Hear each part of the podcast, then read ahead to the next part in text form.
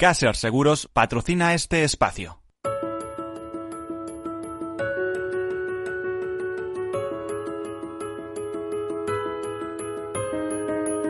Tercer sector, un espacio para la economía social.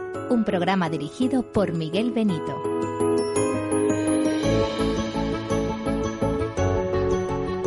Hola, buenas tardes, bienvenidos, bienvenidos a este tercer sector, al programa de las asociaciones, de las fundaciones, de las ONGs y por extensión a todo lo que supone tercer sector, es decir, mutuas, mutualidades, cooperativas laborales, eh, cooperativas, el mundo cooperativo en general, que es muy rico, es un mundo muy rico, un, mundo de, de, producción muy importante para nuestro país. Bueno, tercer sector quiere decir que no es un sector público, que es sector privado, pero es un sector privado que eh, tiene beneficios, pero esos beneficios se centran o se reinvierten en el fin fundacional para que fueron constituidos. Es decir, por eso se, se, habla de que no son entidades lucrativas.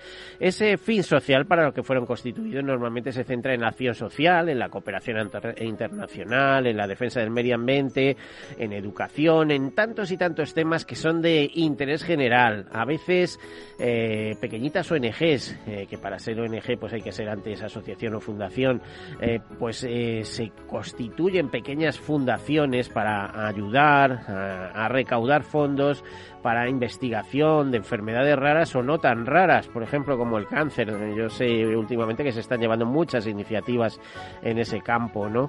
Eh, bueno, pues eh, esto es la importancia del tercer sector, que si no existiera habría que constituirlo. Hay alguna leve diferencia entre tercer sector social y el resto del tercer sector, pero también es importante. Por cierto, eh, eh, cuando digo importante, más o menos 10% de nuestro Producto Interior Bruto, más de 40.000 empresas, eh, son datos de la CEPER, de la Confederación Española de Empresas de Economía Social, más de 2 millones de trabajadores. Eh, algunas, tengan en cuenta que algunas grandes entidades de nuestro país pues dependen de fundaciones, el caso del Corte Inglés o Fundación Mafre, son para, paradigmáticos, pero también eh, tenemos eh, la, la, lo importante del gran grupo empresarial que se forma a través de Fundación o alrededor de Fundación 11. En fin, hay eh, aspectos muy importantes, muy de, tener, a tener en cuenta, de mucho interés, no solo en el caso español, también en Europa, donde unos 13 millones de trabajadores se trabajan en, o, laboran en entidades eh, vinculadas a tercer sector. Ya saben, también basados en la solidaridad mercantilmente organizada, en este caso para ser eficaces, también basados en eh, ser eficaces para llegar a, a, todos aquellos públicos que quieren, normalmente grupos afectados o vulnerables. Importante este tema. Bueno, vamos a contarles algunas notas de actualidad eh, promovidas por eh, entidades de tercer sector y luego entramos con una interesante entrevista. Queremos conocer una fundación que, fíjense, promueve la medición de la huella social y así contribuya a los objetivos de desarrollo sostenible eh, con el fin de evaluar los efectos de las actividades de las empresas.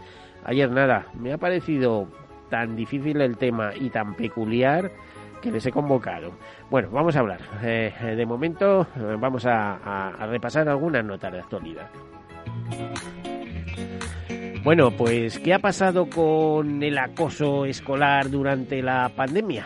Pues eso nos lo va a aclarar mañana Fundación Mutua Madrileña y la Fundación ANAR, que han eh, convocado una rueda de prensa para que es próximo, es decir, mañana, eh, para que este 15 de septiembre eh, van a presentar su informe anual sobre el acoso escolar y el ciberbullying.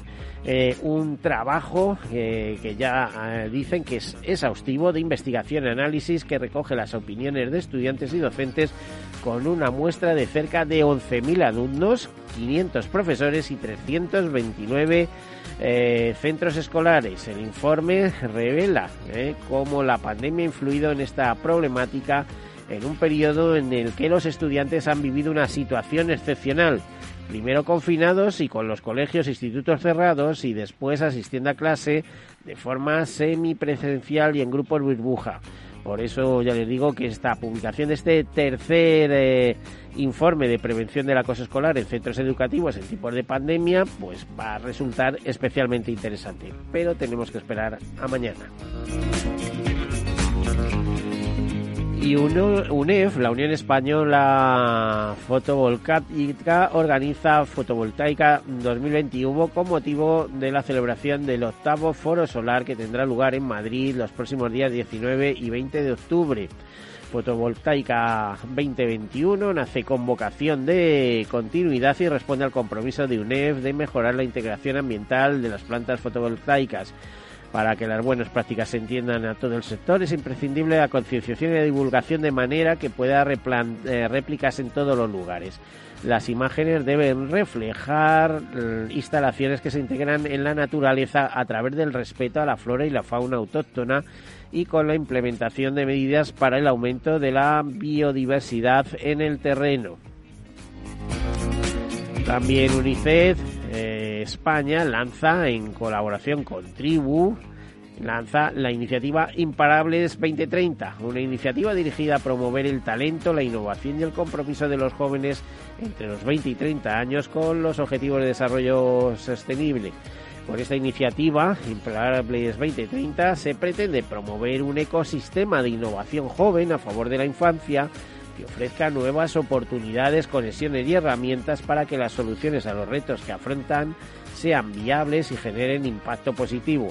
En esta primera convocatoria, abierta hasta el 30 de septiembre, se busca la participación de hasta 60 jóvenes imparables que se sientan alineados con los valores de UNICEF y de la Agenda 2030, que quieran poner en práctica sus ideas y hacer posibles cambios reales con el acompañamiento experto de Tribu. Bueno, y ya para terminar les comentaré que la Sociedad Española de Ornitología en el, en el, en el Congreso sobre Clima eh, celebrado en Marsella recientemente pues se ha salido con la suya. Y ellos lo que querían eran medidas para que la erradicación de los plumeros de nuestros campos eh, por, por, ser una especie invasora de una, una especie vegetal invasora pues eh, se, se, consigan, se consensúen entre los gobiernos y que se persiga eh, esta, esta implantación que tiene pues algunos efectos sobre la naturaleza, tal y como hoy la entendemos, como la entenderemos mañana no sabemos, porque las especies invasoras, tanto en insectos, animales o plantas, pues no, no dejan de progresar y más con el cambio climático. Bueno, hasta ahí las notas de actualidad y ahora vamos a hablarles, le decíamos, de una iniciativa, una iniciativa de eh, Fundación COPADE, que promueve la medición de la huella social y contribuye a los objetivos eh, de desarrollo sostenible con una iniciativa, una iniciativa en la cual lanza una nueva herramienta de huella social que permite evaluar los efectos de las actividades de las empresas. Nos acompaña Jaime Manteca, director de proyectos de COPADE. Bienvenido, Jaime, buenas tardes. ¿Qué tal, Miguel? Muchas gracias. Bueno, en primer lugar, COPADE es una ONG bastante jovencita, hasta donde yo sé, ¿no? Bueno, sí, a ver, tenemos 23 años, ya somos mayores de edad. Eh, bueno, hoy en día jóvenes. Sí, pero jóvenes, sí, comparado con otras ONGs que, que, llevan muchísimos años trabajando, desde luego somos jóvenes, sí. Y bueno, estamos alcanzando esa madurez, yo creo, de, ¿no? de empezar, hemos pasado la adolescencia y estamos empezando a, alcanzar esa madurez y, nada, y Copade, bueno, Copade nació como una fundación muy pequeñita, yo creo que a lo largo de estos 23 años hemos, hemos crecido bastante y, eh, y tenemos ahora presencia, somos una ONG de desarrollo, como tú has mm. contado al principio, bueno, hay ONGs de todo tipo, nosotros somos fundación y somos una ONG que lleva a cabo proyectos de cooperación al desarrollo, o sea, trabajamos en terceros países, Em, y en nuestro caso. De, hecho, las siglas eh, quieren decir algo así, ¿no? COPA, de Cooperación para el Desarrollo. Comercio, comercio, para, el desarrollo. Sí, porque además, efectivamente, el nombre es muy significativo de lo que nosotros hacemos, que al final, al fin y al cabo es tratar de ayudar a, organizaciones, a pequeños productores en otros países em, a mejorar su, eh, su situación y acceder al mercado. ¿no? Bueno, pues eso es, eh, digamos, em, tiene un futuro sin fin, porque siempre va a haber pequeños productores que van a tener problemas y que van a necesitar que alguien les eche una mano, ¿no? Así es, así es, efectivamente. Entonces, bueno, eh, hay, hay otras ONGs que, que, hacen un poco este, este trabajo. Quizá nuestra peculiaridad es, por un lado, hacemos ese tipo de iniciativas, ese tipo de proyectos con fondos públicos, con fondos privados, ¿no? Esos proyectos de cooperación. Eh, pero a la vez, bueno, lo, enlazamos, digamos, con, nuestro trabajo aquí en, España, donde, donde tenemos muchas conexiones con, el mercado y con empresas. Y eso yo creo que sí que nos diferencia un poco como ONG, porque somos una, una ONG muy vinculada al trabajo con otras empresas. Y, eh, bueno, y ahí hay, hay ejemplos. hace ya 10 años, un poco en el marco de nuestro trabajo lanzamos una plataforma, que es la plataforma Madera Justa, porque queríamos promover el consumo responsable de madera. Eh, creamos una plataforma, como digo, de entidades y ya, hay eh, más de 60 entidades ahí adheridas, desde Leroy Merlin, Bellota, etcétera, Ayuntamiento de Madrid, a, otras ONGs, asociaciones, eh, empresas más pequeñas, etcétera. y bueno, a lo largo de estos años pues hemos hecho muchos proyectos, todos muy alineados, como digo, con tratar de mejorar eh, la comercialización de los productos para los pequeños productores, ¿no? Y, bueno, y por destacar quizá pues nuestra colaboración con Leroy Merlin, que es una gran empresa, no es una pequeña empresa precisamente, eh, pero sí es una empresa compradora que nos permite establecer unas relaciones comerciales con los pequeños productores allá, que es muy interesante, ¿no? Porque nosotros también somos una entidad de comercio justo, somos eh, una entidad eh, miembro de la, de la World Fair Trade, de la Organización Mundial de Comercio Justo, estamos auditados y, a, su vez nosotros verificamos que los productores y productoras con los que trabajamos pues cumplen esos requisitos. ¿no? Entonces los productos que traemos son por un lado comercio justo y por otro lado son sostenibles. Jaime, explícanos un poquito para que nosotros sepamos más. ¿Cómo nace Copade? O sea, eh, tiene que ser iniciativa de alguien, como siempre, sería pues, Javier Fernández y alguien más. Pues sí, a iniciativa de Javier y, eh, cuatro o cinco personas más, eh, todos ellos exalumnos del Colegio Claré de Madrid, que, deciden bueno, hacer un viaje en un verano, pues, pues conocer un poco una experiencia y van a Honduras y en Honduras bueno, conocen un poco la realidad del país, la situación eh, un poco de, los pequeños productores y, muy en concreto nace apoyando a productores mm, forestales, ¿no? a carpinteros, a pequeños carpinteros. Y así es como nace un poco Copade en ese momento, ¿no? apoyando y tratando de apoyar a pequeños carpinteros. Bueno, lo importante es tener iniciativa y decir, voy a ayudar a los demás, ¿no? ¿Eh? Bueno, pues sí, la verdad que... trabajar, disfrutar y ayudar en lo que se pueda. La verdad que sí, el recorrido, o sea, empiece por una razón o por otra en un sitio o en otro, el, recorrido nos, nos, ha llevado a trabajar desde, ese sector a otros muchos otros, ¿no? Trabajamos con productores de café, de cacao, de, otros productos muy diferentes, ¿no? Y, bueno, y es verdad que, en este tiempo, pues, pues Copade ha, crecido y ha, cambiado, ¿no? Estamos presentes ahora en, en Ecuador, eh, en Honduras y en Guatemala y, bueno, viendo la posibilidad de empezar a trabajar en México también y siempre un poco en la misma línea ¿no? que, yo te contaba y que, que, mantenemos, ¿no? Bueno, es que, eh, como dices tú, colaborar, ayudar a los pequeños productores a que hagan rentables sus producciones pues no es fácil, ¿eh? Tienes mucho mérito. Yo, ojalá hubiera un ONG que ayudara aquí a los pequeños empresarios también en algún aspecto. Tiene su miga, tiene su miga, sí, sí. La verdad que eh, no es fácil. Es verdad que la cooperación es todo un reto. Los ritmos, eh, yo, yo sé que la empresa privada normalmente no, no está acostumbrada a, los ritmos que manejamos en la cooperación, que suelen ser más, más lentos, ¿no? Y que nos cuesta un poco a veces eh, rematar, pero, pero bueno, pero sí que hemos conseguido cosas interesantes en este tiempo, ¿no? Bueno, eh, antes de meternos con el tema estrella, que sería la medición de la huella social, eh, la vuestra contribución, objetivo de desarrollo sostenible, etcétera, eh, cuéntame un poquito los hitos en, los mercados que habéis estado trabajando. Me has dicho madera, no sé si café, supongo que artesanía sí. A ver. Pues sí, mira, eh, yo bueno, nuestro hito más grande yo creo es, es, el sector de la madera, el sector forestal, donde eh, bueno, llevamos eh, una relación comercial con Leroy Merlin desde hace ya seis años, aunque el proyecto parte de, de hace diez, donde empezamos una colaboración con fondos de la Agencia Española de Cooperación para trabajar en Centroamérica y, tratar de generar productos que pudieran terminar en el mercado aquí en, España, ¿no? Acompañados en aquel momento del Leroy Merlin y de Bellota también, eh, bueno, pues iniciamos toda una serie de procesos de identificar especies forestales, diseños, etcétera, que terminó en, en este caso en una relación comercial estable, como digo, con Leroy Merlin, que lleva seis años eh, importando producto terminado en Guatemala de madera, producto para mm, jardín. A ver, como todos sabemos, Leroy Merlin es una multinacional francesa.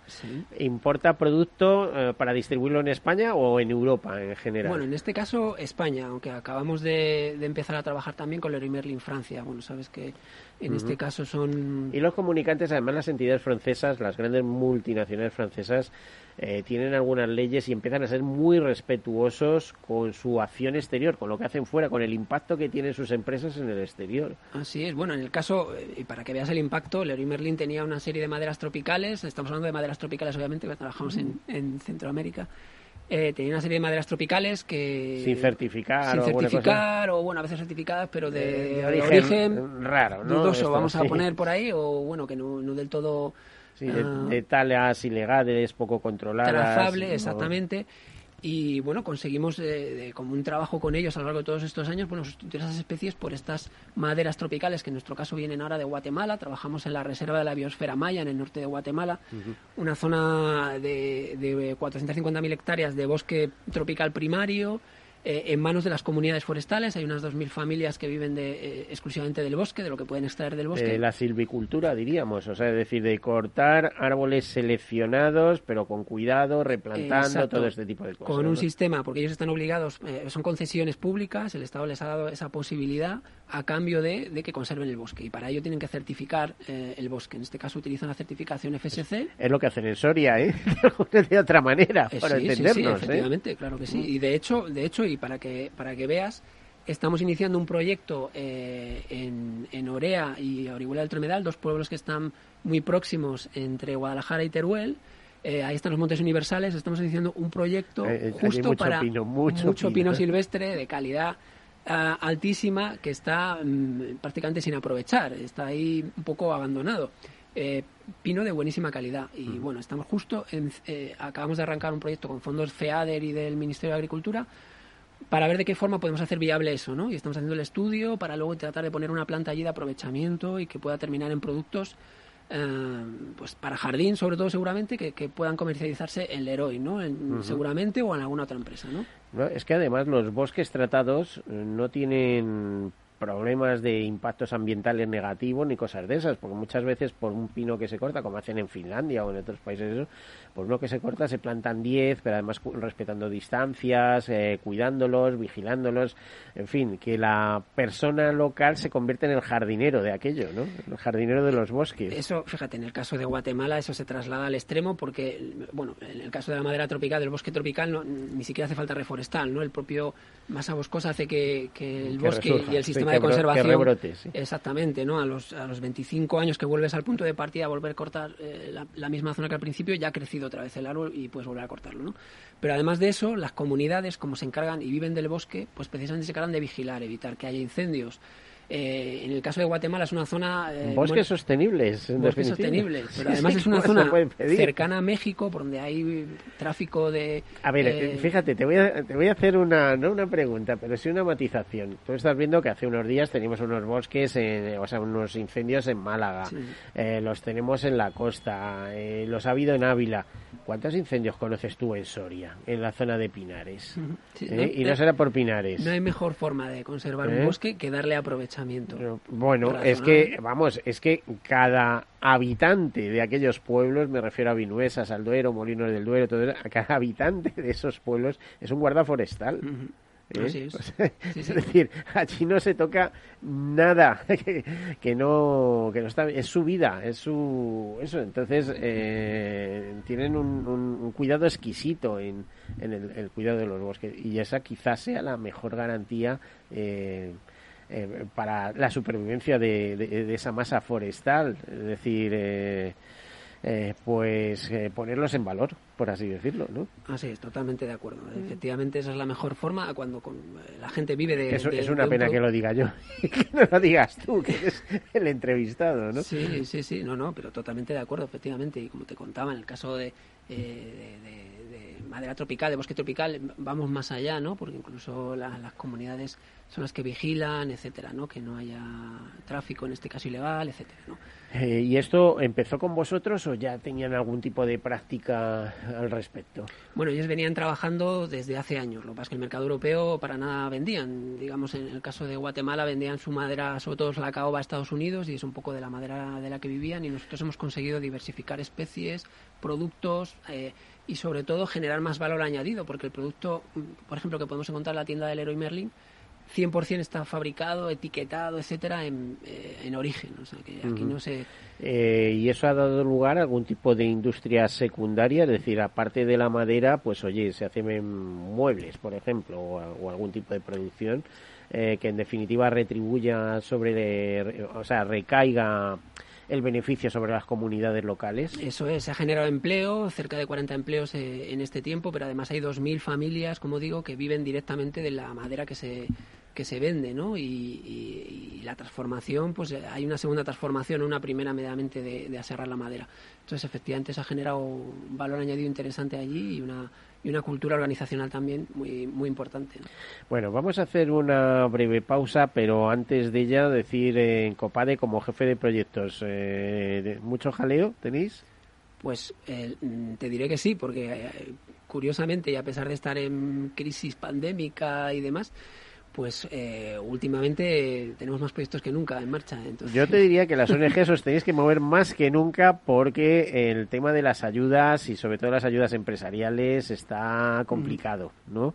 Sí, bueno, a ver, eh, la- los famosos fondos europeos que, que han de llegar eh, y que van a ser tan competitivos, me parece que, que está la gente, sobre todo las empresas, muy nerviosas, ¿no?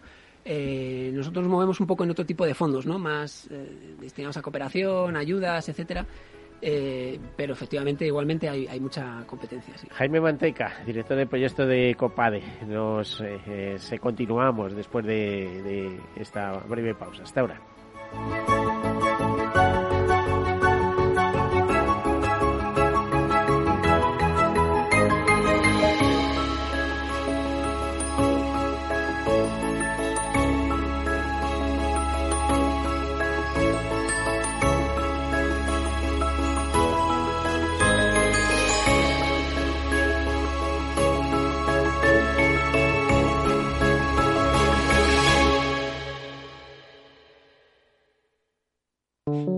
Todo el mundo sabe que desde una oficina de correos puedes mandar un paquete. Pero quizá no todo el mundo sepa que también puedes sacar o ingresar dinero en efectivo, pagar tus recibos e incluso comprar entradas para espectáculos. En correos queremos hacerte la vida más fácil. Por eso seguimos ampliando nuevos servicios de nuestras oficinas. Correos. Llevamos lo que llevas dentro.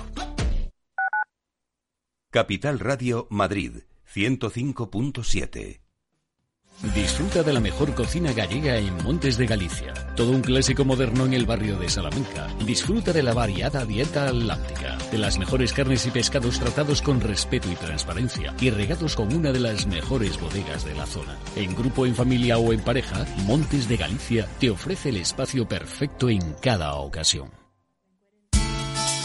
De la mano de Alejandro Mazón y el equipo de Cuídate Deluxe, llega el chico del chándal a El Balance para ayudarnos a estar en forma y mejorar nuestro bienestar general. Los miércoles a las ocho y media de la tarde en El Balance. Capital Radio. Esto te estás perdiendo si no escuchas a Rocío Arbiza en Mercado Abierto. Tema Alonso, director de la Oficina de Consumo Digital de Telefónica. En el mundo de la tecnología, la inteligencia artificial necesita muchos datos y mucha potencia de cómputo. Por eso el cloud computing y el big data son lo que ha permitido la eclosión de servicios y sistemas de inteligencia artificial que estamos viviendo en los últimos tres años, ¿no? Y por eso son tan relevantes en nuestra economía.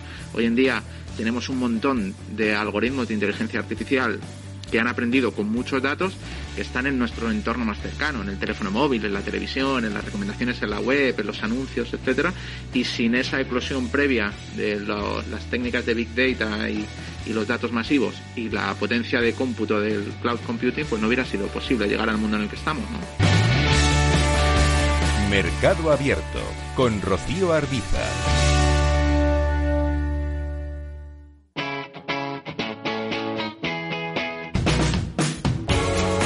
Capital Radio.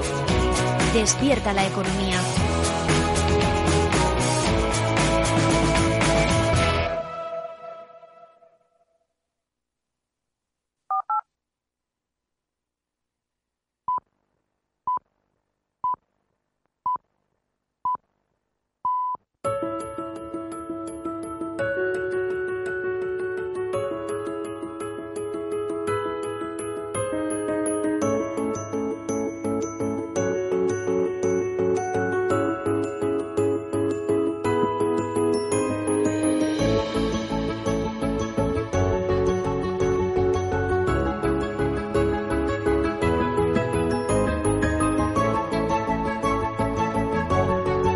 Pues aquí continuamos hablando con Jaime Manteca, director del proyecto de Copade. Hemos querido conocer antes eh, lo que es Copade, que ya vemos que llevan más de 20 años, que fueron un grupo de personas capitaneados por Javier Fernández, director general de Copade, de exalumnos del Colegio Claré de Madrid, en los que se pusieron a trabajar después de, un viaje, eh, de un viaje a Guatemala, si mal no recuerdo, eh, se pusieron a, a trabajar eh, o a buscar la forma de cómo podían ayudar a las comunidades locales. Eh, de hecho, mm, pues Copade se presenta como o COPADE, que son las siglas de comercio para el desarrollo de una entidad, es una entidad privada, política y no lucrativa, fundada, pues como decía, por Javier Fernández y Aura Fernández, que tiene como objetivo impulsar y desarrollar el comercio justo, el consumo responsable, y la preservación del medio ambiente a través de alianzas público-privadas. Trabaja con grupos de productores de países europeos y latinoamericanos para promover estructuras socioeconómicas sostenibles y respetuosas con el medio ambiente que hagan a estos eh, grupos agentes de su propio desarrollo. Crea redes participativas entre productores y administraciones públicas, empresas, instituciones y otros agentes sociales, tanto a nivel local como mundial, para que impulsen nuevas formas de cooperación económicamente rentables, sostenibles y socialmente responsables. Bueno, así se presenta Copade, eh, así también nos lo contaba Jaime Manteca, director de proyectos de Copade, con el que queremos eh, entrar en materia en algo que nos ha llamado la atención, como decía, y es en esto de la huella social. O sea, eh, Copades es una certificadora también. No somos una certificadora. Lo que ocurre un poco, bueno, como comentaba antes, ¿no? toda esta nuestra trayectoria en el sector productivo trabajando con empresas, eh, nosotros eh, hace ya unos años Ah, bueno, identificamos la posibilidad de, de, tratar de medir el impacto social, que eso es lo que nosotros llamamos huella social, el impacto social que tiene fabricar un producto. Y no, no meramente eh, que el producto sea comercio justo, que eso nosotros lo promovemos y de hecho somos una entidad, no meramente que el producto sea certificado FSC, lo que pretendemos con la huella social Em, es ayudar a, la empresa a medir dónde está haciéndolo bien, dónde está haciéndolo mal, identificar esas, esas carencias y, que la herramienta sirva para mejorar. Eh, las certificaciones a veces, desde nuestro punto de vista, se quedan un poco cortas en ese sentido. ¿no? Yo te otorgo la certificación y ya está. Em, por eso lo de crear esta, esta herramienta. ¿no? La huella social es un término que ya se empieza a acuñar desde hace tiempo, que eh, que quizá la gente lo, lo, ha oído en algún contexto, pero no hay, no hay eh, nada demasiado eh, homologado, ¿no? Nosotros decidimos... hemos oído hablar mucho, por ejemplo, de la huella medioambiental, ¿no? Esto de construir chalés y chalés y chalés que, que, que van ocupando terreno y ese terreno que tiene que ser permeable para las aguas y demás, pues no puede, ¿no? Claro, hemos oído hablar de la huella ambiental, de la huella de carbono, etcétera. Efectivamente, pero no tanto de la huella social. No, tanto de la huella social, exactamente. Y ahí nosotros lo que entramos es exactamente a medir ese impacto social, es decir, en el entorno y en la, en la trazabilidad del producto, es decir, desde el productor primario a la empresa que lo transforma y hasta el mercado. Eh, en esos pasos, ¿qué impacto social se genera? Se, eh, bueno, a nivel de salud, a nivel de generación de empleo, de educación, de equidad de género, medimos una serie de indicadores con, eh, con una herramienta que nosotros hemos eh, elaborado y eso inicialmente lo hicimos en, Ecuador, ¿no? con un proyecto que teníamos en Ecuador, desarrollamos la herramienta ah, en colaboración con, con, consultoras externas y de la universidad, hicimos la herramienta y la probamos con productores de Ecuador. ¿no?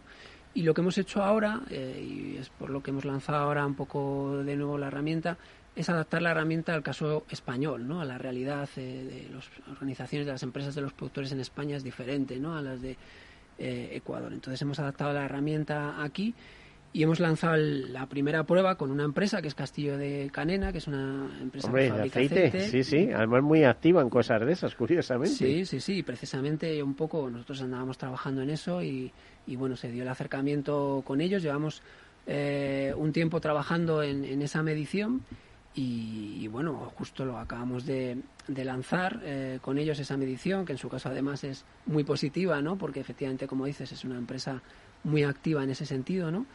Y, nada, pretendemos que sea un poco un, un, inicio a un recorrido con otras muchas empresas con el objetivo de ayudar a identificar las áreas de mejora de las empresas a nivel social Em, y sobre todo, bueno, posicionarlas, ponerlas en valor y, eh, que mejoren ese tipo de prácticas, ¿no?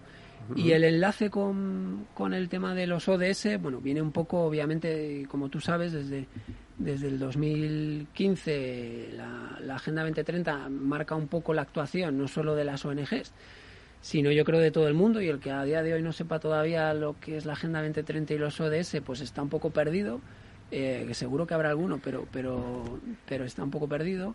Porque, es que no pues deja de incrementarse con actividades, diríamos, ¿eh? O sea, por ejemplo, hemos descubierto pues eh, la década del envejecimiento saludable, que es también un impulso de la eh, de, la, de los ODS, ¿no? En, eh, una década que va de los años 2020 a 2030.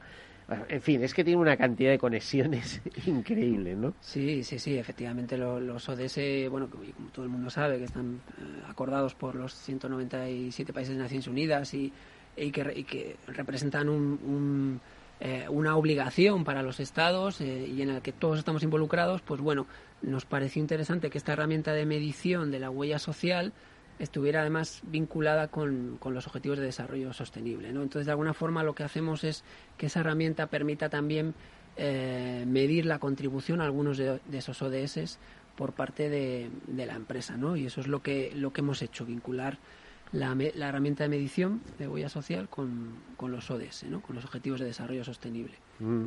Em, a ver, esto tiene como finalidad el, medir eh, todo este tipo de cosas la propia supervivencia también de Copade, eh, aparte de ofrecer un servicio útil. Bueno, eh, nos lo estamos planteando, sí. La idea hasta ahora no, no lo hemos hecho. prácticamente todo el trabajo que hemos desarrollado lo hemos desarrollado por nuestra cuenta. Em, llevábamos también tres años con, con, proyectos. Hemos tenido un proyecto que se llama Pymes y ODS, que era básicamente tratar de ayudar a, pymes a, incorporar y mejorar su contribución a los ODS. Tú sabes que las grandes empresas eh, bueno, pues tienen su, sus capacidades, sus recursos, ¿no? Para poder, y de hecho lo están haciendo muchas. Muchas más que las pequeñas, pero a veces se le enciende la bombilla a alguien y a partir de una idea innovadora eh, generan cosas de mucho interés. Lo estábamos viendo en el anterior programa de, seguros, ¿no? Así es, y de hecho, y de hecho hay muchísimas, bueno, sabes que, las pymes en España son el 98% del tejido empresarial, nada menos, o sea que fíjate lo que se quedaba fuera eh, pero es verdad que las pymes, bueno, pues eh, son pequeñas empresas que en el día a día tienen complicado dedicarse a, según qué cosas, ¿no? El proyecto un poco pretendía no solo poner en valor la Agenda 2030 para esas empresas, sino también ayudarlas y eh, hacer un diagnóstico, ayudarlas a identificar cómo mejorar esa contribución Em, y veníamos de trabajar eh, con fondos de la, de la agencia española en, en esa línea. ¿no? Ahora estamos haciendo lo mismo a nivel de Madrid, con fondos del Ayuntamiento de Madrid. Tenemos ahí un par de proyectos eh, en esa línea, justo con pequeño comercio, con pymes eh, madrileñas. tenemos ahora un par de, de eventos en septiembre y octubre en esta línea. Y eso va muy enlazado también con esto que hacemos de la huella social y al final todo gira en torno a la Agenda 2030 que para nosotros y para, la, para todas las ONGs es un poco la herramienta ahora mismo ah, fundamental que nos tiene y, nos debe guiar el camino y además nos, eh, como es cuantificable y como tenemos que rendir cuentas a Naciones Unidas, pues bueno, nos sirve también para, para ver cómo estamos, ¿no? Cuidado que la Agenda 2030, desde una perspectiva conspiranoica, levanta muchas sospechas, ¿eh? Esto de que hablan de un solo mundo, un solo un solo todo. no lo sé. Supongo, quiero suponer que es un avance, ¿no? Cuando hay tanto acuerdo internacional respecto a la agenda, no puede, no debería ser de otra manera. Em, ¿qué, ¿qué, os va a reportar y qué le va a reportar a las empresas en esta medición de la, de la huella? Y cuando hablaba de certificación, quiero decir eh, algún tipo de, no una certificadora ambiental, por así decirlo, porque eso son empresas específicas, pero sí el tener una acreditación de una determinada ONG eh, eh, que se dedica a, estas cosas, o sea, con trayectoria ya, estamos hablando de 20 años, ¿no? ¿Qué puede aportarle a la empresa exhibir un, certificado de, de, COPADE de, eh, respecto a la huella a la huella social? Sí, a ver, nosotros efectivamente hay un trabajo grande detrás y lo que pretende eh, que, no es tanto como digo una certificación, sino una medición, pero que se convierte en un, en un sellito que efectivamente la empresa puede utilizar. Eh, puede utilizar que luego no sé si la Fundación Lealtad va a tener en cuenta este tipo de cosas. Pues no lo sé. Que podéis llegar a un acuerdo también, podéis hablar con lealtad, decir, oye, nos lo hemos eh, planteado, pero... Pero nunca se sabe, ¿no? Todo esto, bueno, estoy hablando en voz alta. Sí, sí, sí. estoy pensando en voz alta, lo diría de otra manera. A ver, la, idea y sobre todo es que de verdad sirva de incentivo para que eh, las empresas eh, mejoren. y, y por eso es una herramienta de medición, no tanto una certificación, porque ese es el objetivo. Y eh, y posicionar ese tipo de empresas. Si yo como empresa consigo mejorar mi, mi, visibilidad y mi acceso al mercado porque he hecho, porque hago bien las cosas, pues pretendemos ayudar a ese tipo de empresas. Y de esta mm. forma medimos y garantizamos que ya hemos eh, revisado a esa entidad y que hace las cosas bien. Lo decís, por cierto, en vuestras comunicaciones. Dice, se facilitan distintos niveles de medición, siendo gratuita la medición básica y permitiendo a las entidades que así lo soliciten la certificación de su compromiso con su huella social, sometiéndose a un proceso previo de auditoría. ¿Auditoría que hacéis vosotros o que encargáis? Ahora mismo las estamos haciendo nosotros, con, medios propios, ¿no? Bueno, además se facilitan acciones de mejoras para que las entidades puedan seguir avanzando en su compromiso con la sostenibilidad, las empresas certificadas tienen un sello distintivo con el que poder comunicar a sus grupos de interés que se encuentran comprometidas con la Agenda 2030 y con la mejora de su huella social. Ahí está, justo un poco lo que explicaba, ¿no? Ese aliciente, ese eh, a, las empresas eh, que, pretendemos eh, de alguna forma ayudarlas, pero además mm, a posicionarse y a, y a mejorar su contribución. Ese es nuestro nuestro objetivo con esta herramienta. Bueno, ¿y qué acogida está teniendo? ¿Estáis proponiendo a todo tipo de empresas o hay unos sectores eh, objetivos para vosotros? Sí, a ver, eh, es verdad, y esto lo venimos notando desde hace tres años que trabajamos con, con pymes un poco en esta línea, que no, no, son todas las empresas las que muestran un interés, ¿no? Es verdad que hay tipología, hay mucho em, eh, empresas sobre todo del sector agrario que quieren hacer productos sostenibles, que, están apostando por ese sector, son las que más interesan, ¿no? Eh, por, por, este tipo de trabajo, ¿no? De herramienta. Eh, entidades consultoría, mucho también las, las startups, ¿no? Empresas nuevas. bueno, pues trabajamos con empresas de mensajería sostenible. Eh, etcétera, ¿no? Y esas son un poco, sobre todo, la tipología de empresas con las que más estamos trabajando eh, a día de hoy, ¿no? Hay, hay más ONGs, tú que tienes que tener un poco el, conocimiento de la competencia. Hay otras empresas que dedicadas a, a, certificar un poco la huella social. Que, que, nosotros conozcamos, desde luego, no. No, no, es algo novedoso. novedoso. Eh, yo creo que eh, complejo, llevamos desarrollándolo, como digo, empezamos en Ecuador hace tres años y lo que hemos hecho aquí es adaptarlo a este caso, o sea, llevamos tres años trabajando en este tema, no es, no es una cosa improvisada de, de, hace poco y, que nosotros conozcamos, no, desde luego, no hay, no hay ese tipo de, de, de, competencia. Tampoco lo vemos como una competencia ni queremos comernos el mercado. O sea, lo ofrecemos como una herramienta que, que sirva, que sea útil eh, y, bueno, y de hecho seguimos, eh, ahora mismo estamos buscando fondos para poder trabajar con las empresas de forma gratuita, o sea que esto no tenga coste, sobre todo ahora. Bueno, eh, fondos públicos o Fondos públicos, sí, sí, sí, fondos públicos. ¿Va a verlos o no? Bueno, va a verlos. En teoría sí, ¿no? Pero sí, el propio, bueno, el propio Ministerio de Derechos Sociales y Agenda 2030 creo que va va a lanzar sus propios fondos también para, para este tipo de cosas. Y... ellos tienen conocimiento de vuestro interés por certificar la huella social? Sí, sí, hemos tenido, tuvimos una reunión antes del verano con, con el director de Agenda 2030 y, eh, y le trasladamos un poco este tipo de, iniciativas que estamos lanzando. Sí, sí. ¿Y qué, qué acogida tuvo? Pues eh, buena, eh, inicialmente buena. son, son proclives de, de entrada a, a, cualquier iniciativa que promueva la Agenda 2030 eh, en el tejido empresarial, ¿no? Que es el problema, eh, como yo, siempre digo, ¿eh? el problema no es tener ideas, que todo el mundo tiene muchas, es poner dinero detrás de las ideas. ahí ya empiezan las complicaciones, ¿no? Bueno, ahí yo creo que un poco el, reto también para es canalizar esos fondos europeos que, que, vienen ahora, ¿no? Canalizarlos hacia los sectores que de verdad luego tengan tengan un impacto ¿no? a nivel mm. social y se genere empleo, pero un empleo un poco diferente. ¿no? Mm. Cuando hablas de huella social, hablar de Ecuador y demás, esto eh, no es ámbito nacional, sino que lo trasladarías en todos los mercados donde estéis presentes. Has hablado de Ecuador, Honduras, Guatemala, ¿no? Así es, sí, sí, efectivamente. En Ecuador, de hecho, ya lo estamos haciendo con... Eh, lo hemos hecho con algunos productos como el chocolate allí, con la guayusa, que es una planta Ah, bueno, que tiene unas propiedades ahí tipo a la cafeína, pero sin, sin la parte negativa, digamos, que tiene la cafeína.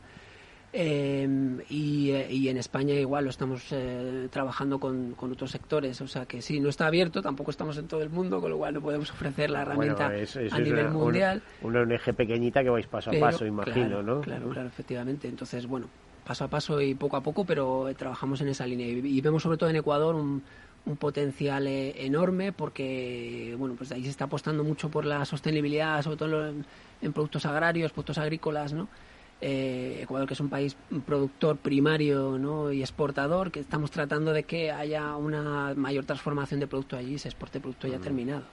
Bueno, esto quería mm, comentarles a nuestros oyentes que a veces en el micrófono pues se cuelan ruidos, etcétera. Esto es debido a que tenemos abiertas las ventanas de par en par, aparte de las medidas de emergencia, mamparas y todo tipo de aerosoles, eh, guantes, todo lo que se puedan imaginar para una mayor protección de las personas que acceden a nuestro estudio. Así que mm, preferimos que de vez en cuando se nos cuele el ruido de la calle a no tener ningún algún problema, que afortunadamente en esta emisora no ha habido ningún problema de gente que se haya infectado precisamente por participar en nuestros programas. Así que, mm, bueno, la prevención ante todos, además con un periodista que se dedica pues a eso, al seguro y a la prevención, pues con más motivo, ¿no? Con más razón. Se oye la lluvia, sí, sí. Se oye la lluvia, pues es, bonito. Y bueno, y hablando de lluvia fina, eh, ¿qué más proyectos tenéis en cartera? Porque tú como responsable de proyectos en una ONG siempre siempre estáis jugando, no sé cómo te diría, ¿eh? con varias bolas, ¿no? Las tenéis en el aire, lanzándolas en el aire, ¿no? Tienes razón. Pues mira, en España estamos trabajando un poco, como te decía, este proyecto con, con el pino silvestre ahí en los Montes Universales. Que qué bonito es ese que estamos arrancando. bien suena, Efectivamente, suena bien. además en la España, el, núcleo casi de la España vaciada, fíjate, la zona de Teruel, Guadalajara. Pero eso es coger a gente de Soria y decir, a ver, llevarlos allí y decir, explicarles a esta gente cómo lo hacemos. ¿eh? Eh, efectivamente, sí, sí. Pues eh, algo así queremos trasladar allí y que sea rentable y que genere empleo, ¿no? Sobre todo y que también atraiga población a esa zona, que es verdad que estamos hablando de pueblos de 200 habitantes que, mm. están prácticamente vacíos, ¿no? Eso por un lado, ¿no? estamos trabajando también con fondos de la Fundación Biodiversidad en, con ayuntamientos, con pequeños ayuntamientos, ayuntamientos rurales, el tema de los ODS, eh, cómo los ayuntamientos pequeños pueden incorporar políticas públicas eh, para mejorar su contribución a los ODS. ¿no? Estamos dando ese asesoramiento, por ejemplo, aquí en, Madrid a pueblos de la Sierra Norte o en Castilla-La Mancha también lo estamos haciendo. Eh, ese es un proyecto que hemos arrancado hace un mes y estamos trabajando ahora en esa línea. ¿no? ¿Qué más cosas?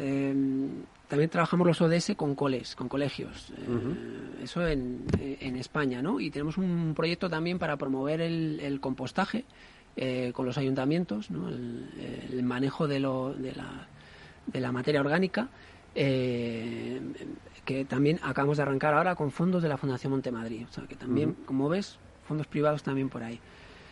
A nivel de cooperación eh, en otros países, bueno, pues estamos trabajando sobre todo en Ecuador y allí eh, con fondos eh, de la Agencia Española en Frontera Norte para trabajar con población indígena que mm, explota bosque también eh, y para que haya un uso sostenible de- del bosque y sobre todo pueda vender esos productos. Importante, porque a veces para meter cultivos sabes que el bosque se tala de arriba abajo. y- Efectivamente, entonces y ese es para nuestro- meter ganado, por ejemplo. Sí, eh, para sustituir eh, efectivamente el tipo de uso agrario, ¿no?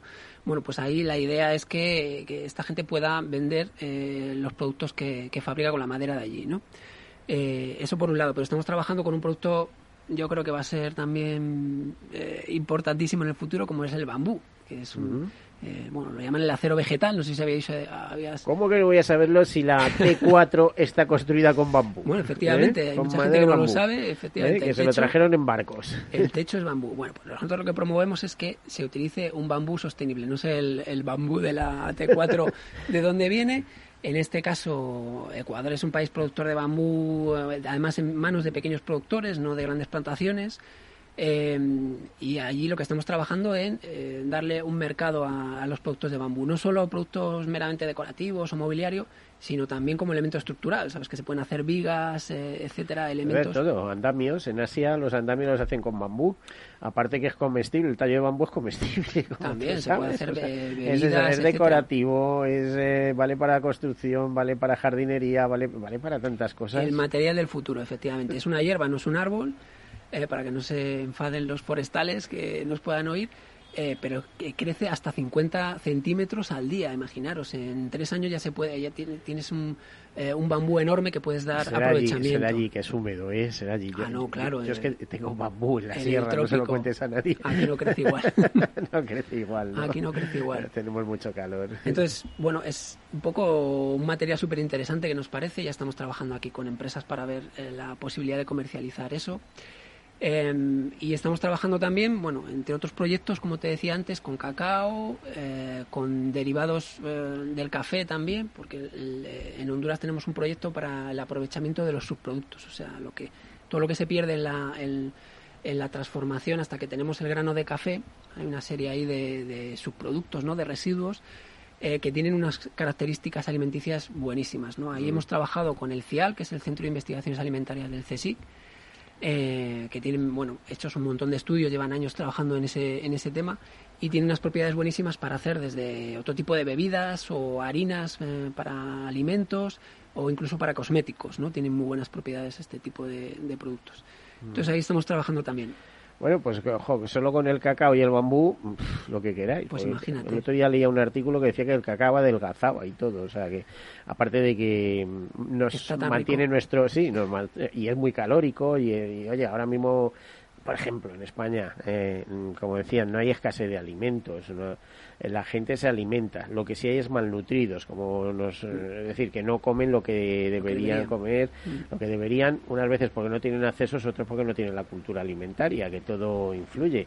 Pero bueno, mm, vamos a intentar entre todos hacer una sociedad eh, más informada, más justa, más eh, eh, con que, que tengan acceso a, a- a- por lo menos a la alimentación, a la vivienda y a la energía, si lo Si lo podemos pagar, ¿no? Si lo podemos pagar, eso te iba a decir. Vamos a, a intentar que, que nuestra sociedad mejore en todas las líneas eh, posible. Eh, Jaime, nos quedan apenas unos minutos. A ver, algunas ideas a destacar de, de Copade. Bueno, a ver, yo creo, eh, como sabes, somos una entidad que promovemos el consumo responsable. Entonces, eh, de ahí yo creo que parten todos nuestros eh, proyectos, ¿no? Y nosotros lo que lo que lanzamos y lo que yo creo que nos ha diferenciado un poco en este tiempo eh, es algo que leías antes ahí y es el tema de las alianzas público-privadas, ¿no? Yo creo que no podríamos haber hecho todo lo que humildemente hemos hecho hasta ahora si no fuera por el, el trabajo en alianza con las empresas, con el sector privado sobre Bueno, todo. pero ¿no? para esto también, aparte de recursos económicos, hace falta el factor humano. ¿eh? ¿Contáis con muchos voluntarios? Bueno, ahora mismo eh, Copade es un equipo de unas 21 personas, ¿vale? Incluyendo a la gente que tenemos en terreno. Em, y luego el voluntariado, que lo que pasa es que el voluntariado con la pandemia eh, nosotros hemos... problemas, ¿no? Sí, porque no es lo mismo trabajar con voluntariado a distancia y tal, complica mucho el tema, ¿no? pero pero siempre gente eh, voluntaria gente en prácticas nos llega casi a diario te decía con, con eh, pero es que es una manera una buena manera de comenzar hay mucha gente que termina sus carreras sus estudios superiores y el que puede se hace un máster o dos o tres o cuatro y tal, pero hay otros que no lo no, no, no tienen esa posibilidad y de por dónde empiezo. Pues si empiezas de voluntario en una ONG vas a conocer todo el entramado empresarial y demás y a lo mejor te vas a interesar por algo tan eh, magnífico como es el sector, eh, el tercer sector, ¿no? Esa, ese, es lo que antes hablábamos de economía de las personas pensadas para las personas, ¿no? Eh, es. Todo, todo, otras empresas también lo hacen así, pero es economía para las personas, pero pensando en los beneficios, que los personales sí, pero por supuesto los económicos todavía más, Sí, hombre, está está bien, yo entiendo que una empresa tiene que pensar en los beneficios porque, porque al final las empresas están para ganar dinero, ¿no? Y eso es obvio, ¿no? Eh, pero eso se puede hacer de muchas maneras, ¿no? Y contemplando ah, el impacto que tenemos. Entonces, bueno, ya ves cómo está la responsabilidad social corporativa. Hoy en día, en primer lugar, vamos, como no pienses en los demás, eh, lo tienes complicado. Sí, sí, sí, lo penaliza el consumidor y, y sí, sí, efectivamente. Y no, y toda la gobernanza de tendencia de cómo van las empresas. Aunque yo no sé eso de pensar, porque te hablan de sostenibilidad y normalmente llega el presidente con un coche de tres metros, ¿eh? como a lo mejor es eléctrico, ¿eh? de 70.000 euros y, te dice que es muy sostenible todo aquello. Entonces, bueno, pues dando ejemplos. Sí. Hombre, al final las empresas están formadas por personas y nosotros nos hemos encontrado buenas y malas personas en, en las empresas. Yo creo que cuando das con con gente que cree un poco en, que es posible cambiar las cosas y demás. Pues suele ser congruente. Eh, sí, y es más fácil eh, trabajar con ese tipo de empresas, aunque la filosofía de la empresa no sea tal. Pero es que esa es la tendencia, ¿eh? por ahí nos llevan los ODS, por ahí no, por ahí van las por eso digo, ¿eh? siempre, encuentras la gobernanza de las empresas. Sí, siempre encuentras gente en las empresas que quiere cambiar las cosas, que quiere hacer las cosas de otra forma eh, y nosotros nos las hemos encontrado, hemos tenido suerte eh, y por eso yo creo poner en valor un poco que hemos podido hacer muchas cosas gracias a ese tipo de gente. Bueno, también las habréis buscado, ¿no? Habrá habido una empatía. Sí, sí, no, no, no os voy a quitar mérito. bueno, pues muchísimas gracias, Jaime Mantega, director de proyectos de Copade. Ya sabemos lo que es Copade, hemos tenido una aproximación muy interesante, nos hemos eh, interesado por eh, esa iniciativa de huella social. Solo nos queda despedirnos, eh, desearles una feliz semana y bueno, el próximo martes más. Hasta luego. Gracias, un saludo.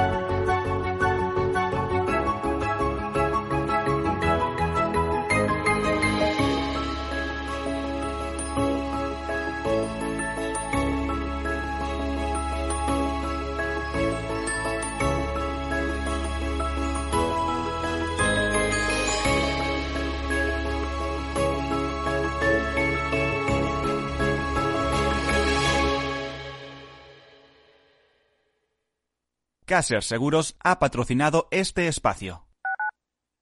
Tu radio en Madrid 105.7, Capital Radio. Memorízalo en tu coche. En el restaurante Gaztelubides somos rigurosos con la selección del producto para crear recetas imaginativas que acompañamos de una bodega generosa y brillante y de nuestra magnífica terraza durante todo el año. Restaurante Gaztelubide, carretera de La Coruña, kilómetro 12200, La Florida. Teléfono 91 372 8544. Una recomendación del programa gastronómico Mesa y Descanso. Gráficas Naciones. Más de 50 años de experiencia en el sector de las artes gráficas. Apostamos por la última tecnología tanto en impresión offset como en digital y gran formato. Realizamos todo tipo de impresión. Tarjetas de visita, folletos, libros, vinilos, decoración y montaje de stands. Más información en el 91 629 2145 o en gráficasnaciones.es. Esto te estás perdiendo si no escuchas a Luis Vicente Muñoz en Capital, La Bolsa y la Vida. José Luis Bonet, presidente de la Cámara de Comercio de España. En una crisis que se ha llegado a decir que es una guerra, lo que tienes que tener es animado a tu ejército y el ejército son las empresas. No te confundas. Capital, la bolsa y la vida con Luis Vicente Muñoz, el original.